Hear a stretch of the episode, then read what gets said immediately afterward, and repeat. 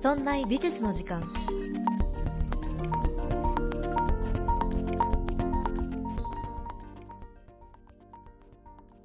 美術を身近にするこの番組「そんな美術の時間」そんなプロジェクトラチがお送りいたします。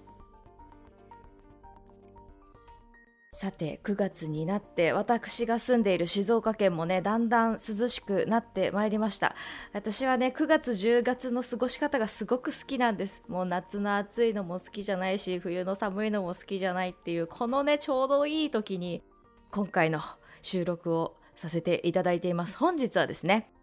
えー、私普段この番組は一人でねあの一人ぼっちで独り言をずっと喋り続けている1時間なんですけれども特別ゲストをお招きいたしまして話をさせていただきます。今回のテーマは岡本太郎です。皆さん岡本太郎聞いたことありますよね？なんか太陽の塔をやっていますとかね。なんかすごい奇抜な絵を描いている人でしょ、ね、それだけでとど、まっているあなた。実は、えー、もっともっと深掘るとめちゃくちゃ面白い人なんですよというのを、えー、この方とお話しさせていただけたらいいなと思っています。岡本太郎記念館の研究員の大杉博さんです。本日はよろしくお願いいたします。よろしくお願いします。はいお願いします。えまずはですねえ大杉さんのえ自己紹介をえお願いできたらいいなと思います、はい、あの実は僕あの大学出てすぐ美術館に入ったんじゃなくてはい、あの大学出てあの中学校の美術の先生やってたんですよ。うん。であの川崎市の中学校なんですけどね、はい、そこでなんか美術の先生やってたらこの川崎市がどうも岡本太郎の美術館を作るらしいと。最初は「へえ」ぐらいに思ってたら、はい、なんか次の年に「お前岡本太郎の美術館に行け」と、校長先生に呼ばれて、はい、返事は「はい」か「イエス」でしろってもうしょうがなくて行きました。その頃は美術館ができてなくて準備室準備をするところだったんでね、はい、その準備の段階から入ってそして開館をして、うん、で、まあ、20周年を迎えたということです。うんうんうんうんうんそうだったんですね。で、そこから岡本太郎の人、岡本太郎といえば。いい、とんでもないです。あの、いろんな研究者の方いっぱいいらっしゃるんで、うん、うん、まあ、本当に僕もまあその一人に加えていただければありがたいぐらいなもんですけど、うん、まあどっちかっていうと仕事というより好きでやってるところが多いんで。そんな、え大杉さんとお話しします、え本日のテーマは岡本太郎ですけれども、はい、えっと、この方1911年生まれということで、はい、幼少の頃というか生まれがもうすごい方ですよね。まあ、生まれというかあの太郎さんのご両親がねやっぱり芸術家でしたからね、はい、そういう芸術の一家に生まれたということはありますよね。うんうんうん。2世として生まれたというとちょっと言い過ぎですか？2世っていうのはそのいわゆる一平さんからの2世という、はい、そうですね。あの太郎さん基本的にマザコンだから、はい、すごいお母さんの影響って強いですしあ例えばお父さんは漫画家だけど、はい、太郎さんのおじいちゃんは岡本家庭っていう書家なんですよ、うんうん、書道をする人ね。はい、でその家庭さんのお弟子さんに北大路魯山人もいたから、う。ん、すごい魯山人太郎さん可愛があるんですよね。だから本当にあの太郎さんっていうのはもうポットでの作家じゃなくて、うん、本当にご両親というバックボーンもあったし、はいさらにその家庭さんからのの影響っていうかその周辺からの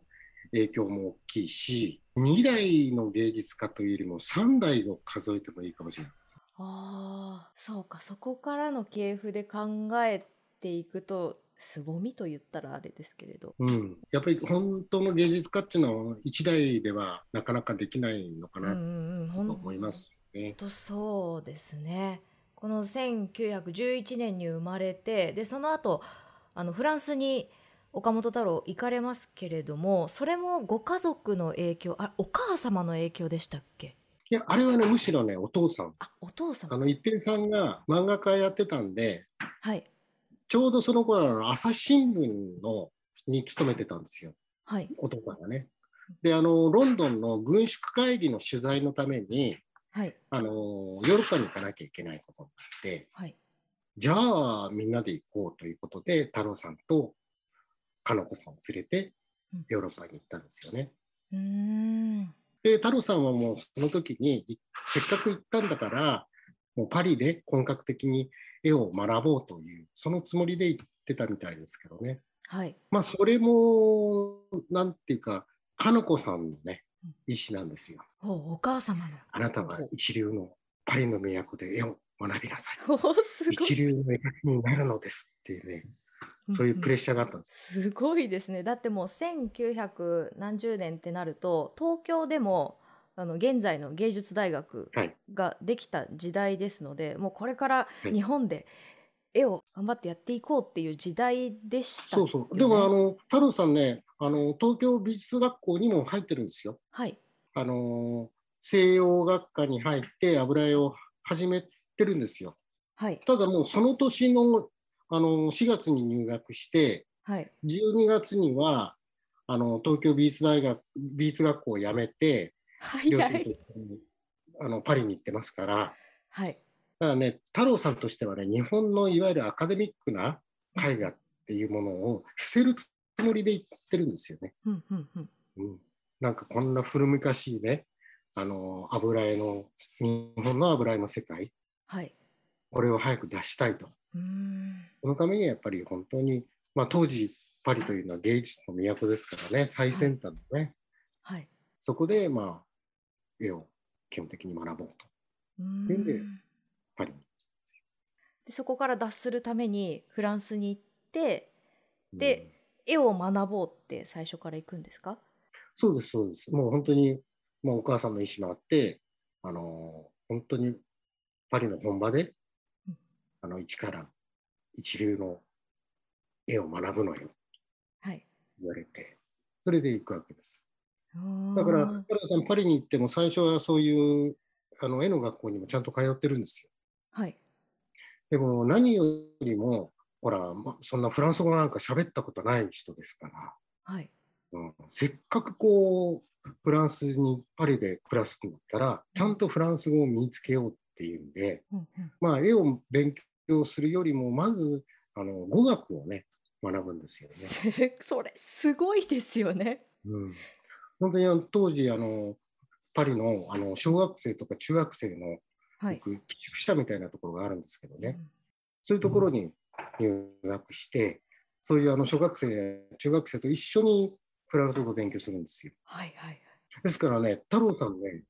すごいフランス語うまいですよ。うわ想像がつかない。うん、そうなんですね。あの岡本太郎さんっていろんな本たくさん書いてますけど、はい、基本的に太郎さんが原稿を書くときってフランス語らしいんですよね。はあ、そうなんですね。だっても小学生とか中学生がフランス語を学んでいるところに20代の日本人が一緒に入るっていうことですよね。うん、まあ18でしたけどね、その時はね。うん、うん、18、19の頃ですけどね。はい、いやもう自分だったらそんなことできないなと思います。いやでも僕なんか今からでも遅くないからちゃんと英語を勉強したいとかたまに思いますけど、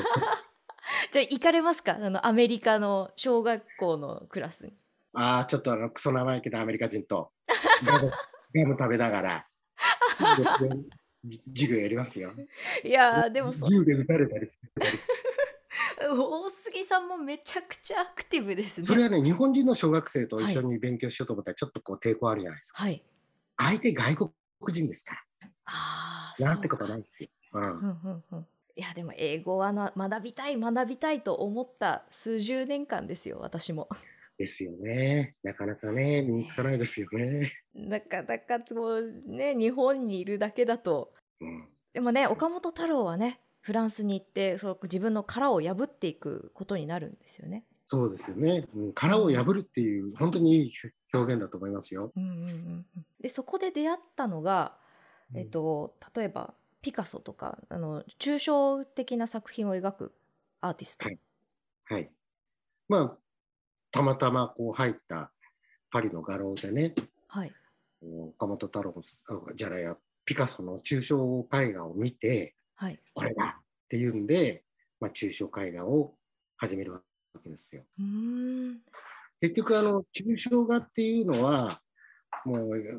本当に国際言語？あの国は全然人種も国籍も違っても抽象っていうのは共通言語でもあるわけじゃないですか。はい、やっぱりフランスで日本人というハンディを持った太郎さんがね対等になんか絵で勝負していくっていうとやっぱり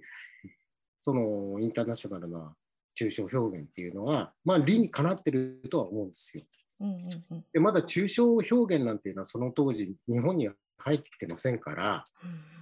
うん、あの具象的なねコテコテの絵の世界からそれを出して抽象絵画っていうのはすごく新鮮だったと思いますよ。太郎さんヨーロッパのフランスの方でも結構抽象絵画もまだ新しい表現という立ち位置だったんですか？抽象絵画の走りの時代ですよね。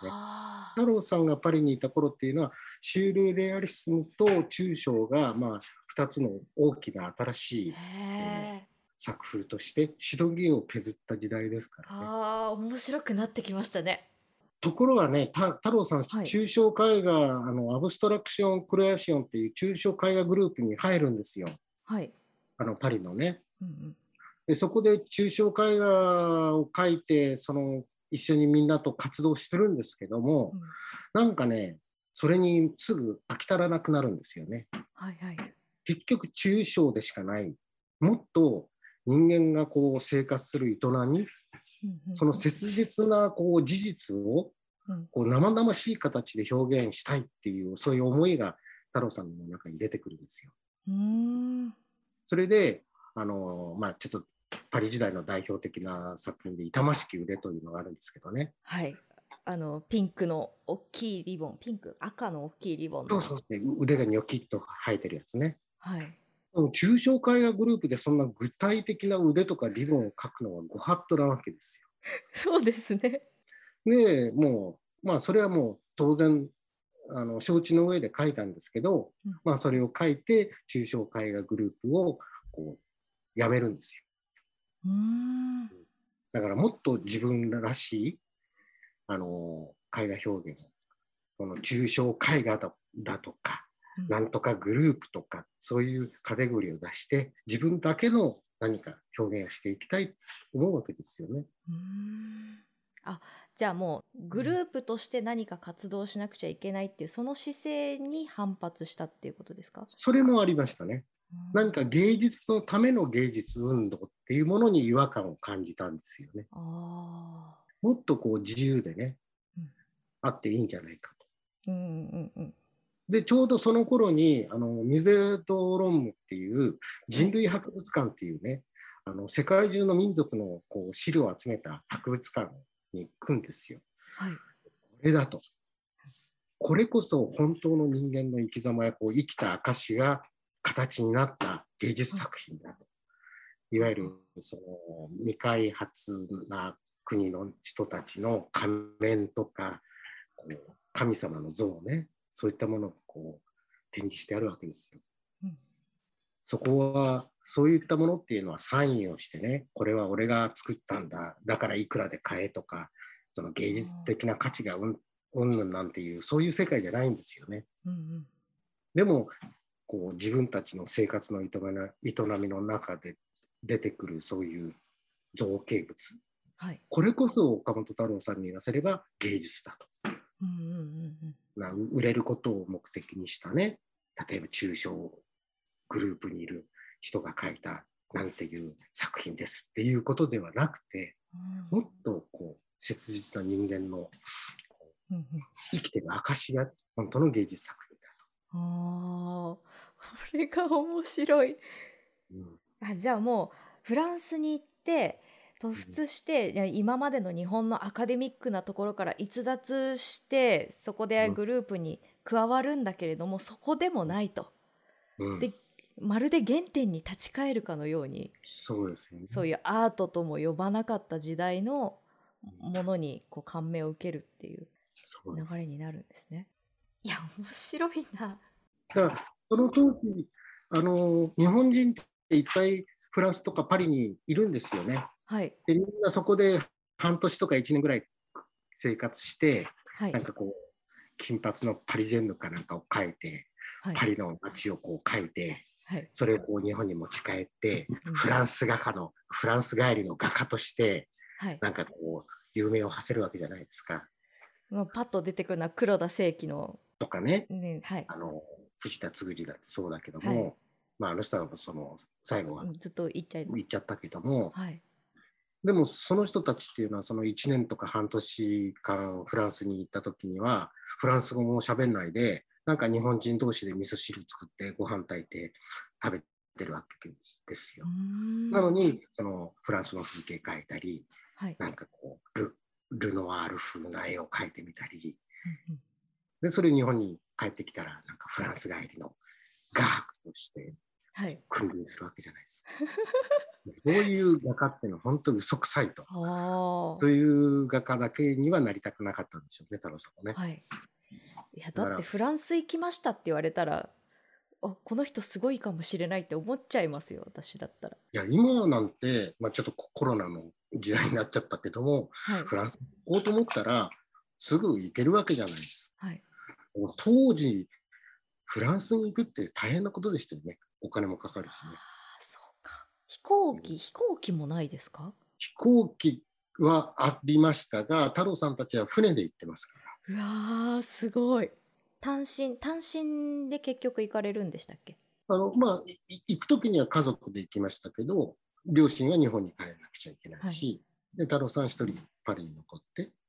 生活が始まるわけですよね。すごい。今のような、本当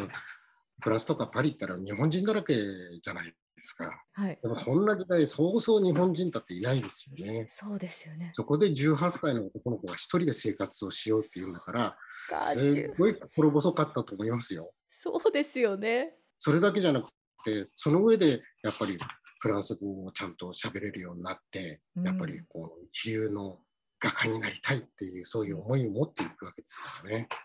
え食べるものとかその生活費とかはどうされてたんですか？あそれは全部あの日本から一平かの子さんから仕送りはい、はい、いやでもそれでも心細いですね。えー、でそんな中でやっとチームができたと思っても離脱してしまうんですね。はい、その後どうしてたんですか？あのー、その後はねあの太郎さんね本当に絵を描くだけじゃなくてあのパリソルボンの大学に通って、はい、例えばそこでやっぱりこう絵描きが絵を描くだけじゃしょうがないと、うん、やっぱり哲学とか社会学とか、はい、こう社会のいろんなあの知識も教養や知識を身につけたいっていうんでそういうところであの大学に入って勉強するんですよ。で同時にあのさっき言った民族学博物館はい、ミュゼ・ド・ロムに行ったことをきっかけに、はい、まあ、フランスの民族学の父って言われるマルセル・モースっていう人にね指示して、はい、その人のもとで民族学も勉強するんですよね。はいはい、だからそういう本当絵だけじゃなくて彼はいろんな哲学社会学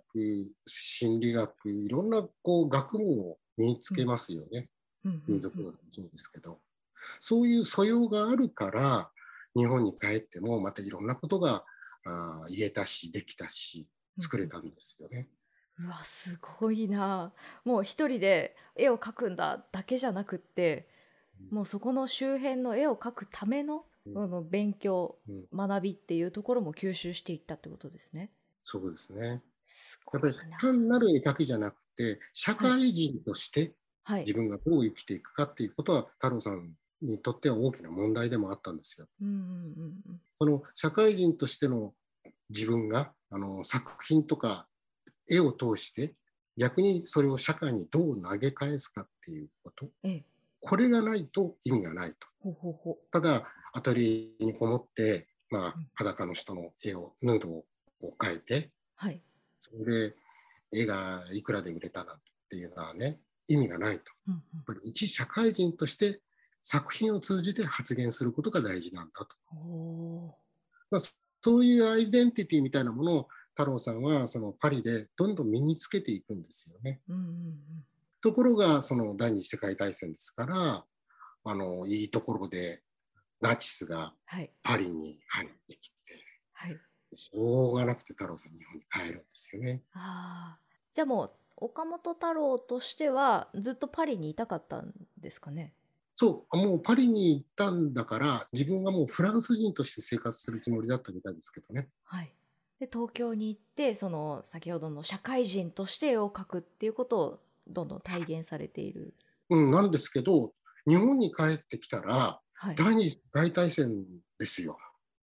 そっかそうですよね。うん、で帰ってきてもう約い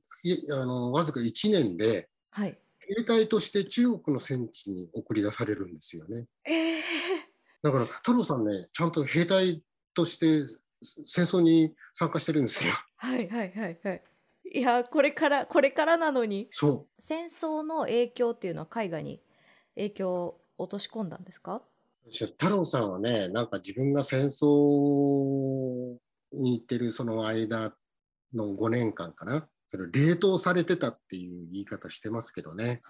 結局戦争っていうのは兵隊さんっていうのは自分の思ったことをこう自由に発言したりするようなところじゃないじゃないですか、はい、あの上官からの命令に従って動くわけですから、うんうん、だから太郎さん本当にその5年間っていうのは辛かったと思いますよ。いやすごい。いや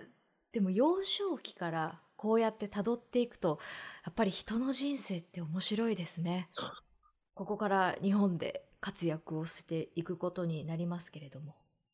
大杉さんの中でこの岡本太郎と言ったらこの作品はぜひ紹介したいっていうえそれ戦争中の？あ全般で。そうですねあのおすすめの作品なんか？あの優秀という作品があるんですけどね、はい、それはまあ中国の戦地に行ってまあなんとか命からがら復員して日本に戻ってくるんですけどね、はい、で日本に戻ってきたら自分が住んでた家はもう焼かれて、はい、焼け野原なわけですよ。うん、まあそれでもなんとかあの上野毛というところにアトリエを借りることができて、はい、まあ、そこで絵を描き始めるんですけどね、はい、戦後ね。その最初の頃に描かれたのが「優秀」という作品なんです。はい、これはねなんか岡本太郎の作品ってこうカラフルで原色いっぱいな感じがするけども、うん、もうね色味がないんですよ。なんかこう荒涼としたこう砂漠に旗が立ってるようなね、はい、それがなんか大きなじゃがいものような形をしてるんですけど、なんかねすごくね物悲しい感じの作品なんです。だからパッと見るとこれが岡本太郎が描いた絵なのって言われるような作品なんですけどね。うん。うん、それはおそらく日本に帰ってもその戦争の間のその自由な発言もできないような、うん、そういう状況をやっぱりこう回想して僕が書いたんじゃないかと思うんですよね。案外知られてない作品ですけどね、はい、もう岡本太郎の戦後最初の作品ですよね。ね、岡本太郎って言ったらもう「太陽の塔」とかあとはこう渋谷に渋谷の駅にあるようなああいう作品をイメージしますけれども、うん、岡本太郎って自分の作品を売らなかったって伺ったんですけど。はい。あの結局太郎さんっていうのは作品というものは、こうみんなのために書くんですよ。だから例えば自分の作品を誰か個人に売ったとしますよね。はい、だからもうその人のものになるじゃないですか。はい、そうするとみんなが見れなくなるじゃないですか。だから個人に売らないんですよね。ほう人には。もうパブリックなものとして。そうそうそう、パブリックなあのものとして、だから美術館にはあの上げた、寄贈したり、売ったりはしてますけど、はい、それはみんなが見れる場所だから。うんだってもう自分の私利私欲のために絵を描いてないっていうことですよね。うん、でも生活はしなきゃいけませんからね。ですよね。ですよね。どうやって生計立ててたんですか？いや本当に、あのー、僕も不思議なぐらいどうやって暮らしてたんだろう確かにあの戦後しばらくの太郎さんっていうのは本当貧乏だったみたいですけどね。うん、でもまあ例えばお母さんの本の印税が入ったとか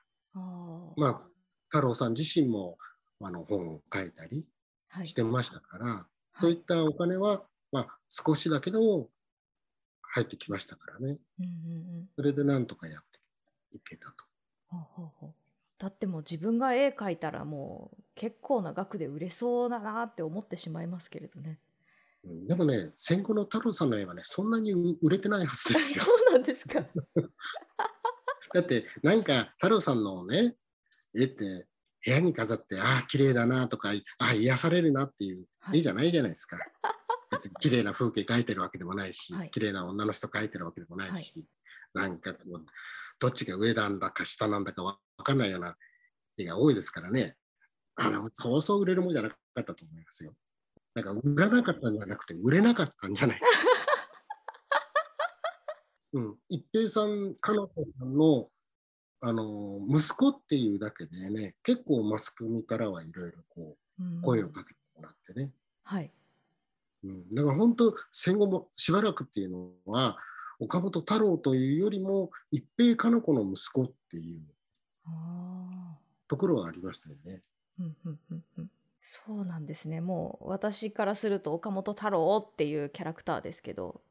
岡本太郎さんっていうのは、この芸術なんていうのは何でもないもんでね。うんうん。うん、本当に道端の石ころと同じなんだよ。うんうん、で、その何か油絵っていうのがその売買の投機の対象になったり、売買の対象になるようなもんじゃなくて、はい、もっとこう、なんだろう、日常生活の中に芸術が溢れること。はい。これが太郎さんの理想なんですよね。うんうん。うん、だから普段使いの椅子を制作したりテーブル作ったりもうだから生活そのものを芸術的な空間にしていきたかったわけですよね。あそういうことなんですね。こんなことをやったアーティストってなかなかいないと思いますよ。うん、やっぱりね絵がいくら売れましたとか、そういうことを聞きますけどなんかそんな感じじゃないんですね。やっぱりその民族点で刺激されたっていうところが源流になってくるのかなってちょっと思いました。そう思いますね僕も。だから本当にあの民族学っていうのは岡本太郎芸術の中の本当に大きな核になっていると思いますね。うん。それが岡本太郎が思うこう社会人としてアーティストとして活躍するっていうこの答えに。そうですねもうやっぱりこうなんとなくこう自分の作品のスタイルを確立させること、うんうんうん、これもまた大事なことですけどね。うん、太郎さんの場合確かに岡本太郎っぽい作品っていうのはたくさんありますけど、はい、なんかそういうことが問題なんじゃなくて、はい、その自分のそういう芸術性みたいなものでこうなんか世の中をもっと明るく楽しく、うん、そういう意味で太郎さんが一番僕は力を入れたのは、パブリックな空間に作品作ることですよね。はい、あの渋谷に今ある大きな壁画もそうですし、はい、大阪の太陽の塔そうですけども、うん、本当に公園とか、はい、駅の構内とか、はい、そういう誰でもいつでもタダで見られるところに、うん、太郎さんって作品たくさん作るわけですよ。うん、だからね、あのただですから、いつでも誰でも見れるわけですよ。はい、やっぱりこう生活の中にのこう、ま、街の中にね、うん、そういう芸術作品がにょっとこうあるっていうことはね、やっぱりこう僕は人のこうそこに生活する人のこう気持ちをね、なんか豊かにしていくんじゃないかな。うんまあ最もね大事なのはその町の人たちがその作品を大事にしてくれるかどうかもポイントですけどね。はい、はいいや、すごいな私が最初に大学の時に見た時は、そんな風には思ってなかったです、正直。うん。なんでこんな座りづらい椅子を作るんだろうってずっと疑問だったんですよね。あれ、座ったことありますか？あの、座ることを拒否する椅子っていうんですか、はい。あの、座りにくいでしょ。スツールなんですけれど、この座る位置にちょうど鼻のつんばりとか、うんこう目の左右のズレとかっていうところがなんか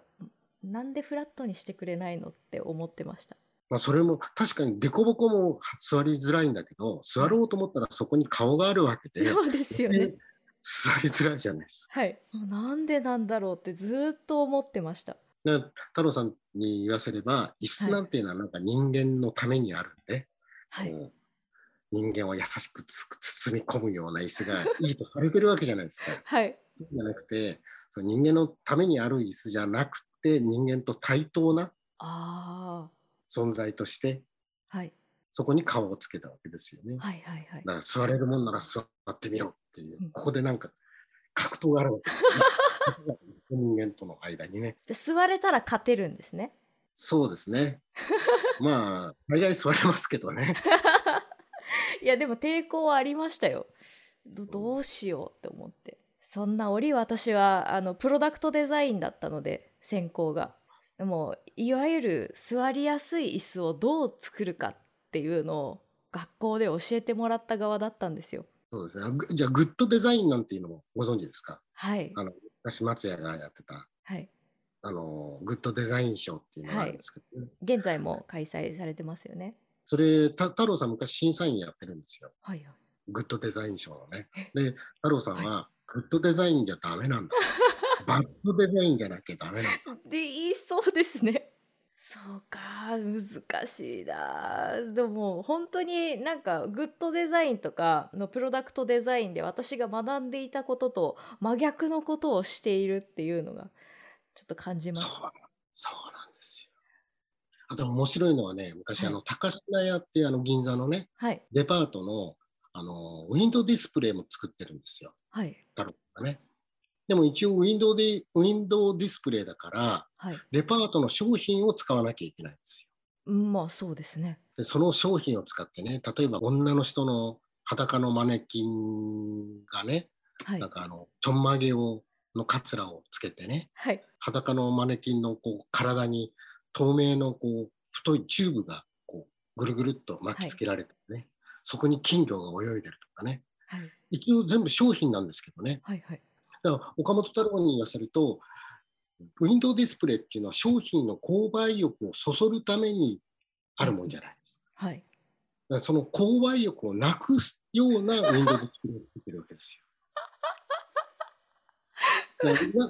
なんかへそ曲がりっていうかね、天の塾っていうか、何でもこう逆をやっちゃうんですよ、ね。はいはいはい。そうですよね。よくグッドデザイン賞の審査員できましたね。ね。面白い。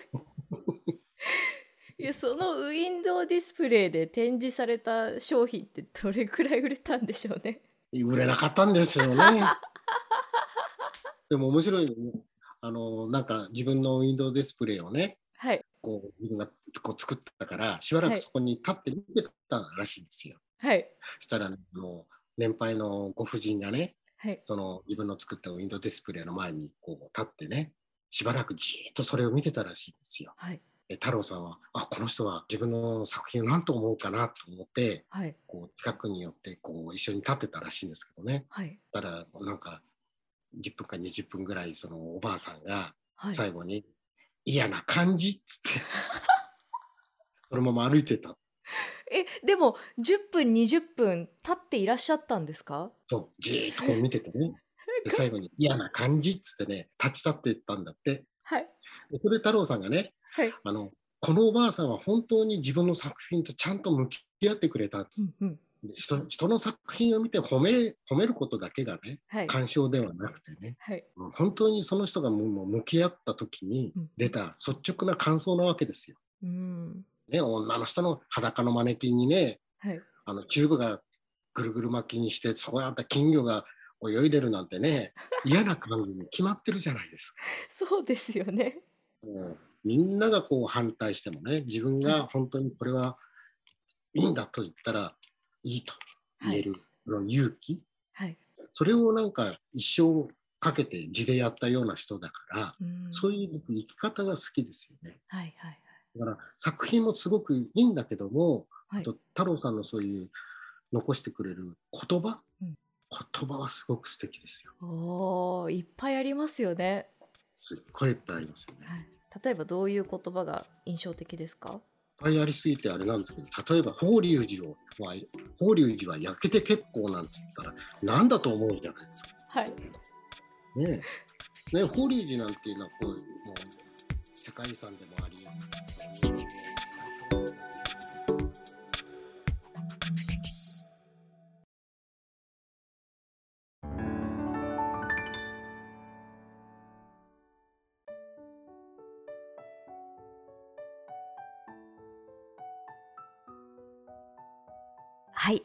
りがとうございました。今回のインタビューは本当に私の中では学ぶことも多かったし、やってよかったなって思えるインタビューでした。皆さんにはどう映ったでしょうか？えポッドキャストや Spotify、ラジオクラウド、え Amazon Music で聞いていただいている方は、え途中で、え本編が切れているかと思いますが、audiobook.jp では、え全編聞けるようになっていますので、よかったら番組概要欄チェックしてみてください。audiobook.jp のおまけ音声では、え今回はですね、あの、法隆寺のエピソードから続きを始めるわけなんですけど、いや、それもね、めちゃくちゃ面白かったんですよ。前半は割とねその生まれた時出生の頃から、えー、こうキャリアを積むまでの話とか、まあ、こう作品一つ挙げるとしたら何でしょうっていう話をねしていきましたけれどもまだその後まあ、その深掘る、その岡本太郎を深掘るということで、えー、いろいろお話を伺ったので、よかったら聞いてみてください。えー、詳しくは下の概要欄チェックしてください。ということで、ちょっとお便りをいただきましたのでご紹介します。え、もぐさ園のおじさんさんからいただきました。ありがとうございます。もぐさ園ってあの、京王線のもぐさ園駅ってありましたよね。なんかそれのことかな。もしかしたら違うところにもぐさ園ってのがあるかもしれないんですけど、私も大学時代ね、京王線使ってたので、なんか、ちょっと、うんって、いいなって思って聞いてました。ありがとうございます。いつも楽しく、えー、視聴させていただいております。163回の放送で冒頭にイエス・キリスト、えー、生誕の地名間違いを訂正したことに好感を抱きましたが、えその後横山大観のプロフィール説明で西郷隆盛と同年代とおっしゃっていました。えー、大政奉還に、え、尽力したのが西郷隆盛などで認識が間違っているように思います。ありがとうございます。いやね、あの、その明治初期に活躍したって言いたかったので、この同時代に活躍した人はって言いたかったんですけど、本当に申し訳ございませんで、こうやってね、指摘いただいて、しかもめちゃくちゃ丁寧にメールいただいたので、本当にありがとうございます。こういう方にいつも支えられているんだなって思いました。なんか今回のインタビューも、その自分の力のなさとか、ああもっとこうすればよかったのにああこうもっとこうああすればよかったのにってこうインタビューが終わった後にずっとこ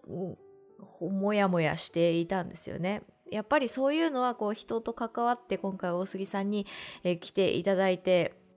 思いました。本当にいい方なんですよ。メールもね、メール今回いただいた方もずっとメールくださってるリスナーの方もいますし、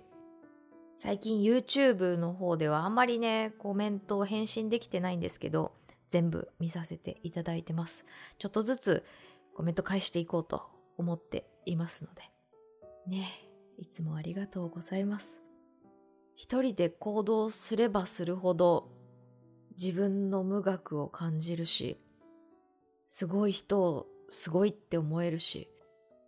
支える力の凄さっていうのも感じます。ね今回は本当にそういうことを感じさせる私がね、回になったかなと思いました。ぜひね、あの東京にいらっしゃる方は、岡本太郎記念館、南青山にありますので、よかったら行ってみてください。私ね、学生時代に岡本太郎美術館の方は行ったことあったんですよ。ね、あの、コロナが終わったら行きますって、もう約束しちゃったので、しちゃった？もう行きたいと思って、行きますって言ったので、私も行きたいなと思ってます。そんな美術の時間では皆さんからのご意見ご感想などメールをお待ちしております。メールアドレスは art.0438.jp art. 数字で 0438.jp です。また、そんないと名の付く番組は他にも、そんなことないっしょ、そんな理科の時間 B、そんな雑貨店と3番組ありまして、そんなプロジェクトというグループでお送りしております。そんなプロジェクトにはウェブサイトもありまして、そこから今配信中の番組や過去に配信していた番組を聞くことができます。URL はそんない .com、sonnai.com となっております。またツイッターもやっていますので、そちらの方はそんない P で検索してみてください。ということで、また来週木曜日お会いいたしましょう。